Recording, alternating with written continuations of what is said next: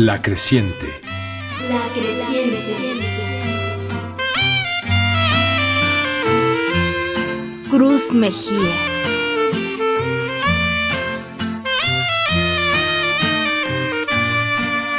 No me atendieron tus ojos, atiéndeme con tu oído.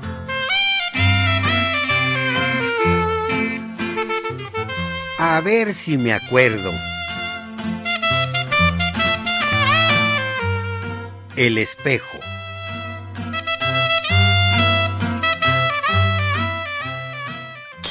El espejo está tarugo. Me veo en él igualito como soy, pero al revés.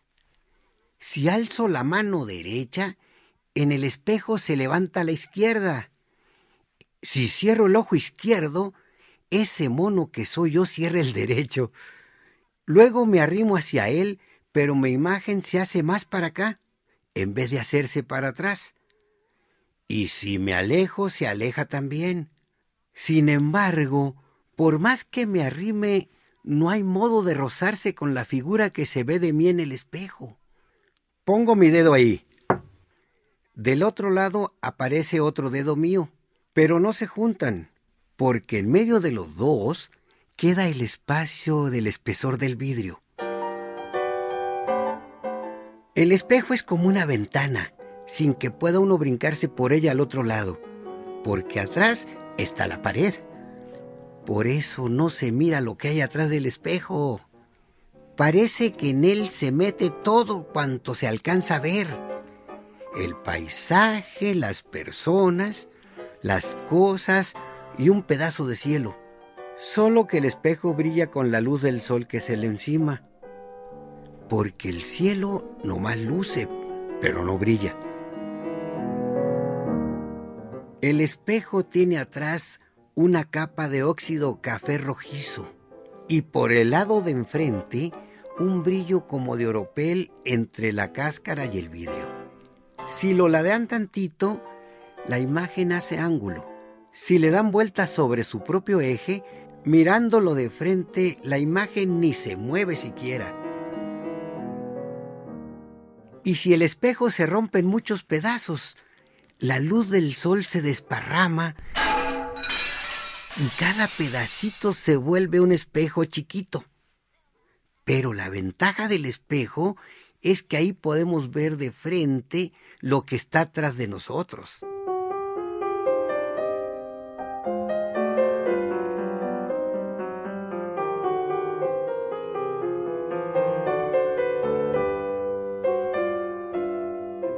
Una vez que no tenía que hacer, yo me vi en el espejo. Casi era del mismo color que soy. Me miré un poquito más oscuro, como sombreado por la oscuridad del cuarto donde estaba el espejo, en que se miraba cómo entraba el día por la puerta. Pero yo casi era igual. Eso de la imagen oscurecida se aprecia siempre en los espejos de los carros, pues los hacen un poco sombríos para que no se encandilen los choferes. Ahí estaban las mismas pestañas mías, los mismos ojos grandes, mi nariz, las líneas de mi boca, todo. De niño mi pelo era acanelado, muy parecido al de los elotes en la milfa, y ahí estuvo la fregadera. A medida que me miraba en el espejo, también me miraba para adentro, sacando de la memoria la imagen de todos los plebes que conocía. Y ninguno era igual, ni de dónde iba a parecerme en algo al mayo cola azul. El único que me daba un cierto airecito era Toño, el hermano del charingui, pero solamente en el color. Pensándolo un poquito, él era algo más opaco, con el pelo negro. Entonces de los ojos que miraba en el espejo se salió una pinche tristeza inmensa para encajárseme en lo más lastimoso del alma. Porque toda la plebada estaba quemada por el sol cuando no eran indios mayos, y mi piel se miraba más delicada, como si nunca hubiera hecho nada que me hubiera marcado en el cerco.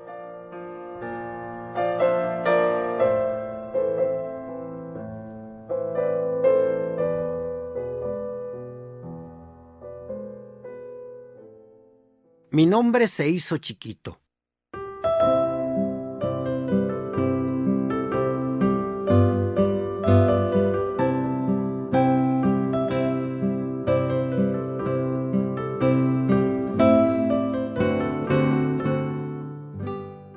La Z manuscrita tiene cierto parecido con la Y. Basta quitar la R y asunto arreglado. La gente cree que al ponernos un diminutivo, nuestros nombres se hacen chiquitos. Pero la neta es que nuestros nombres crecen por lo menos tres letras si les pegamos el hito. Cuanti más si la palabra se transforma y viene a resultar más grande que un simple apócope.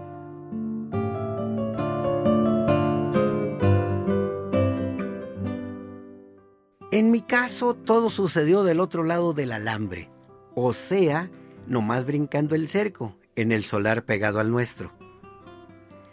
Ahí vivía don Eusebio Padilla y la güera, recién casados. El viejo ya macizón y ella muchacha nueva como era muy corajudo y muy gritón, tal vez eso fue lo que le dio batalla para conseguir mujer. Ella se llama Enevita, pero casi nadie sabe su nombre. Para todos es la güera, y ya casada, la güera de don Eusebio.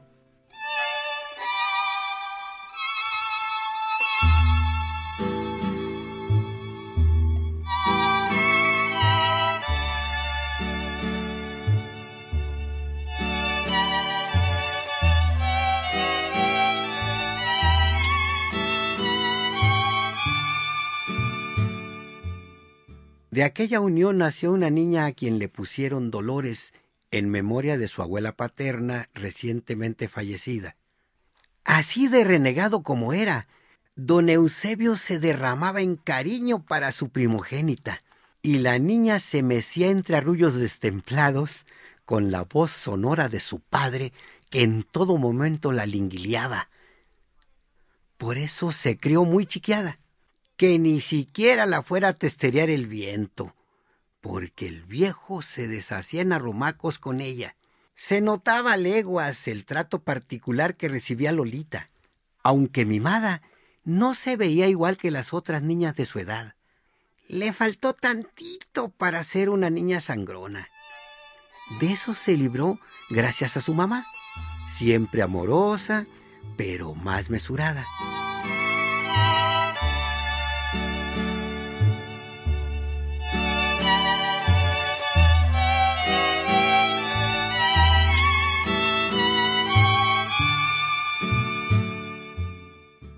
Entre papá y mamá yo tenía que atravesarme, porque fue mi nombre el que aprendió entre sus primeros vocablos. En la casa me llamaban siempre igual, todas las veces por mi nombre completo. Cruz, Cruz, Cruz, Cruz. Aquellas voces ella las fijó en su memoria, y como si me hablara un ángel, escuchaba mi nombre de aquel lado del alambre. Lolita me llamaba y en la casa aprendieron a nombrarme con su voz. Después todos los del rancho aprendieron mi nombre transformado. Y hasta para quienes se llamaban igual que yo, como quien dice mis tocayos, les hicieron el ajuste a la palabra que nos había enseñado la niña. Lolita fue creciendo y aprendió a pronunciar la R, pero para entonces a mi nombre no le hacía falta, ni al nombre de mis tocayos tampoco.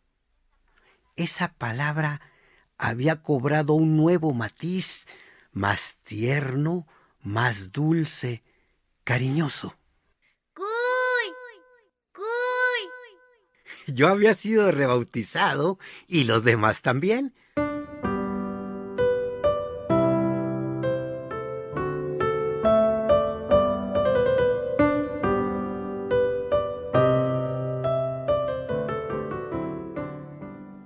Cuando tenía nueve años, le compraron zapatitos nuevos.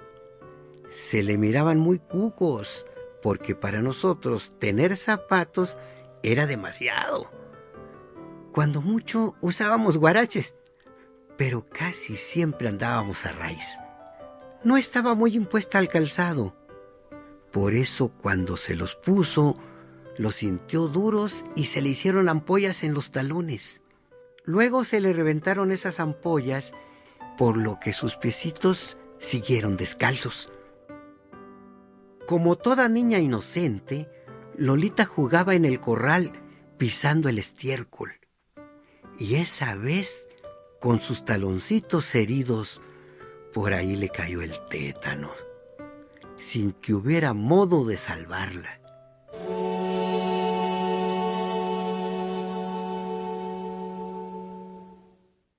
A Pancho se le murió en los brazos.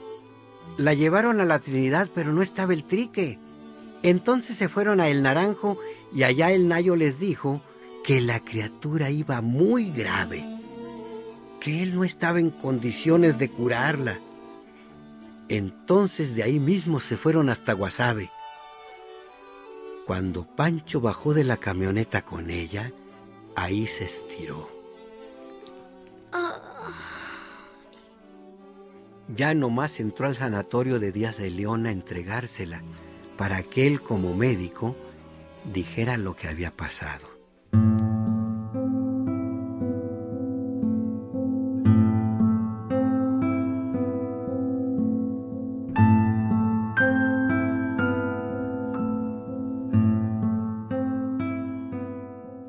Lolita se fue al cielo dejando para siempre en el viento sus caricias para mi nombre. Para entonces ya había nacido Lidia, la Chayito, Chevo y Alfredo, nombres que también se pronunciaron con toda la ternura infantil que sale de un pensamiento inocente. Pero mi nombre fue primero que los de sus hermanos.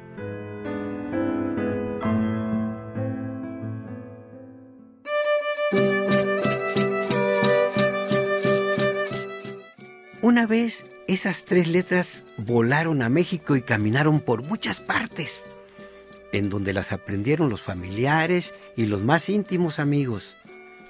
Dicen que mi nombre así es de origen caíta y significa que no tiene nariz o que la tiene muy pequeña. Pero ya expliqué que su origen vino del otro lado del alambre.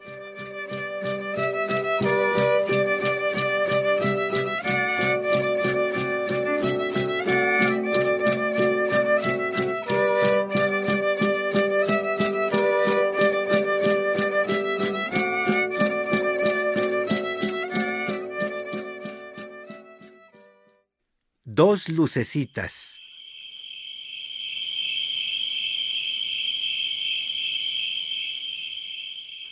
Nos pasábamos todo el día panza arriba mirando el cielo. Así nos dormíamos con la luz de las estrellas en los ojos. Como la vista de todos nosotros se va rumbo a las alturas, creemos que el cielo es un ojo grandote, donde todo cabe, y los ojos de los que miran hacia arriba son como pedacitos de cielo que todo abarcan. Muy lejos se paseaban las nubes con el viento, jugaban con nosotros a que cambiaban de forma. Luego mirábamos animales muy raros, muchos de ellos cabezones o sin patas, y cuando empezaban a agarrar figura, se estiraban como chicles o se hacían pedacitos, como motas de algodón. Y nosotros queriéndolas mover desde acá con el pensamiento.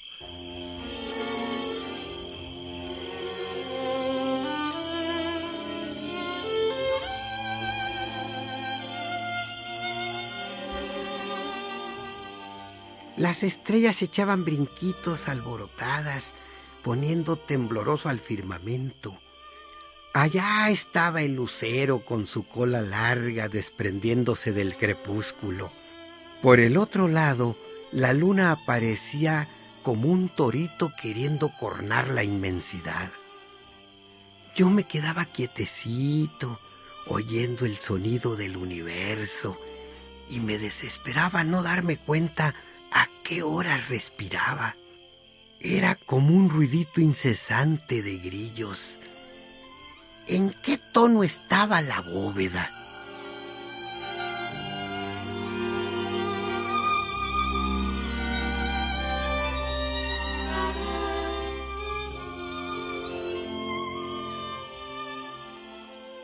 A la distancia se juntaban los astros con la cúpula del monte y entonces pensaba, ¿quién fuera Pitaya para traerse del chongo a las constelaciones? Toda la noche era de luces, un elegante mantón para echárselo encima a la muchacha más bonita de por aquí.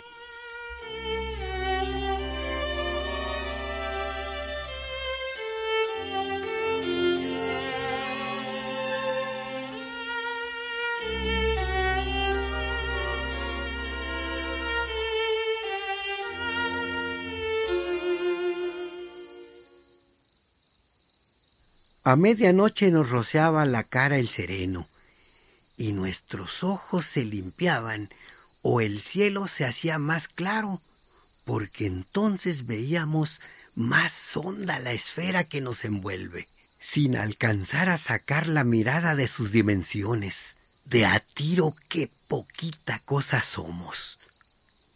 Me imaginaba que el cielo era como un pizarrón inmenso, donde podía escribirse lo que nos diera la gana. O una pantalla infinita donde no dejaban de verse los misterios del día y de la noche. El cielo es una sábana inmensamente límpida, donde lucen espléndidas estrellas a granel, como flores metálicas, refulgentes y trémolas, prendidas en la bóveda, cual si fuera un mantel. A veces creía que las estrellas eran como las flores estampadas en un mantel, pero no, eran filigrana argentina, prendida en aquella enorme sábana azul que usábamos de techo. Medio pandeado, porque del otro lado, más arriba, estaba flotando el agua que debía llover. Así unas diestras manos desprendían esos cuerpos celestes, y por los hoyitos que quedaban pasaba la lluvia que venía a reverdecer los campos, quitando la tristeza de estos alrededores. Y ya pasada la tormenta, las mismas manos invisibles prendían los astros allá arriba para que nos siguieran aluzando.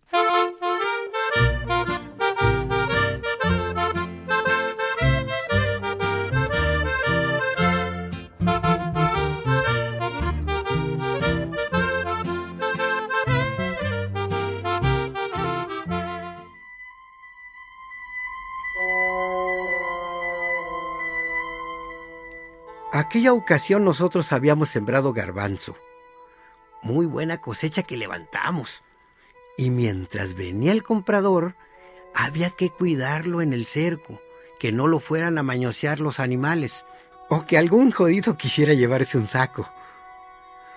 Un cerro de paja se formó cuando piscamos. En el suelo hicimos un tenderete de costales para el grano, y en el copete del cerro de paja nos acomodábamos para velar, aunque también dormíamos.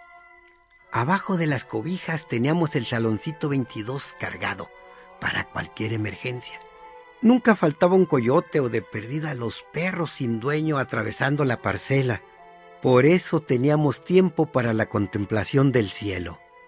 Y como por aquel entonces ya se hablaba de los platillos voladores, marcianos y cuanta carajada han inventado, mirábamos cosas curiosas en la noche, como el chorro de los aviones a propulsión. No distinguíamos el aparato ni el ruido, pero se estiraba la cola del humo donde creíamos que iba pasando. ¿Qué será aquella cosa que se ve volando por atrás de los mezquites? Ya se perdió de aquel lado de la laguna. Yo nomás vi una cosa que brillaba, desapareció y volvió a aparecer hasta que dejó de verse. No parece una estrella, porque se mueve más rápido. Pero tampoco es un avión, porque no tiene nada que hacer por este rumbo. Como que... ¿Quién sabe qué será? Ya duérmete. Oscuritas la mañana llegó Pancho. ¿Qué hubo? Pues nada. Váyanse a almorzar. Yo aquí me quedo. Sirve de que ayudan en algo allá en la casa. Y nos agilamos por el camino viejo entre el monte. Allá muy lejos columbramos una lucecita verde y otra colorada que venían como bailoteando muy al norte en medio de la brisa del amanecer. ¿A poco sí es cierto eso de los satélites voladores? Y las lucecitas brincando arriba. ¿Estás viendo? No doy con qué pueda hacer eso. Se me figura que vienen para acá, siempre juntas, como que se platican, se arriman, se apartan tantito y luego se vuelven a juntar. Pero no se pegan. Eh, pues ¿qué se traen? A poco rato empezó a oírse un ruido meciéndose en el viento. ¡Ah, fregado! Parece que por ahí andan los aviones. No se ve nada, pero parece que sí. Y en eso estábamos cuando sin más ni más se dejaron venir los animalotes.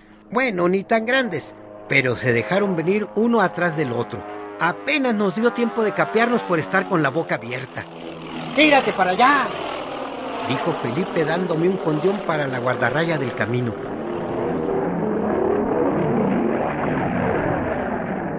Cayó orquetado en mí en el momento y el punto exactos en que el primer pájaro de acero tocó tierra. Tantito nos descuidamos y nos hace pedazos la hélice, como que se le miraba el ansia en la picada del aterrizaje, y tampoco hallaba para dónde hacerse, pues de no caer ahí se enmarañaba entre el monte. Esa fue la lucecita verde que veníamos viendo. Atrás venía la colorada persiguiéndolo. Y nosotros, por poco y nos zurramos del susto.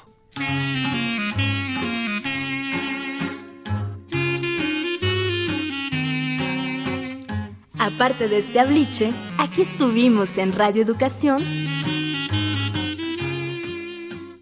Fructuoso López, Luis Luna, Jesús Nava, Itandegui Manzano, Estrella Coral, Claudia Guzmán y Edmundo Cepeda.